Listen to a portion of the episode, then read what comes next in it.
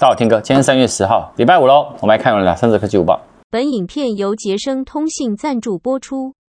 我们看第一则哈，呃，接下来呢，白色情人节要到了嘛，那很多人都会觉得，哎，想要透过网络交友软体来寻找对象。那据调查指出啊，在二零二二年呢，全球使用网络交友人数已达到三点六亿。那诈骗集团就看到这个哇，很多的用户资料库啊，所以呢，就会用一些话术来来诱骗你啊，然后你点击相关的一些网址什么的啊。那这边呢，有治安公司就提醒说，有三大骗术，大家特别注意。第一个呢，就是不要点来路不明的连接。其实这个呢，不管是你在交友软体上，或者是你在社群一样，有相关连接呢，你还是询问一下再点会比较好。不然呢，有时候都会被乔装成呢那个钓鱼的陷阱哦。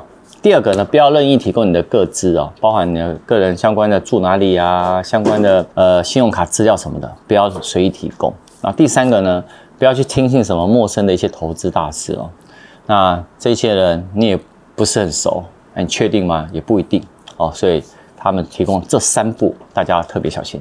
哎，讲第二个之前呢，杰森通信这礼拜的活动。白色情人节礼物想好了吗？嗯，就是它的标题。他说目前呢有一款手机狂降五千四百元，就是 Pixel 6a，现在呢只要八千五百九十元而已。哎，这个很超值哎，这个蛮值得的哦。那另外在 iPhone 十四呢降了三千三百一十元，现在只要两万四千五百九十元。那 iPhone 十四 Pro 也降了三千五百一十元，现在只要三万一千三百九十元。好，然后有一个降了蛮多的是三星的 S 二二哦。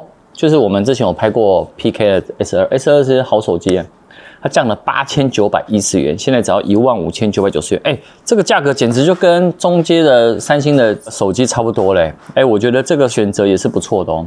好，绕回来我们看第二则哈，那个最近有一个新消息表示说，苹果其实也有在呢思考说把 Face ID 呢移到荧幕下方，并且呢重新启用了 Touch ID。不管你是荧幕下的 Touch ID 呢，还是真的是 Touch ID，其实他们是说以苹果来讲，还是要花很多时间的。那他说这个计划哦，就一样，这个 DSCC 这个分析师哦，最近很常出来讲哦，他说其实在苹果的手机里面，什么时候会看得到？他认为是二零二五年。那根据他的说法呢，是因为呢感应器的问题。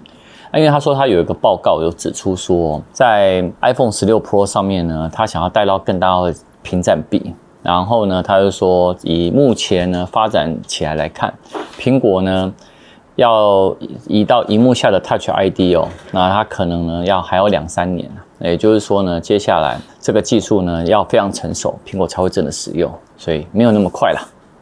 好，第三者哦，近期最近呢，其实有流出哦，好像 iPhone 十五的那个实际的边框的这个照片啊，哇，大家都在讨论，一样，我们说过哈。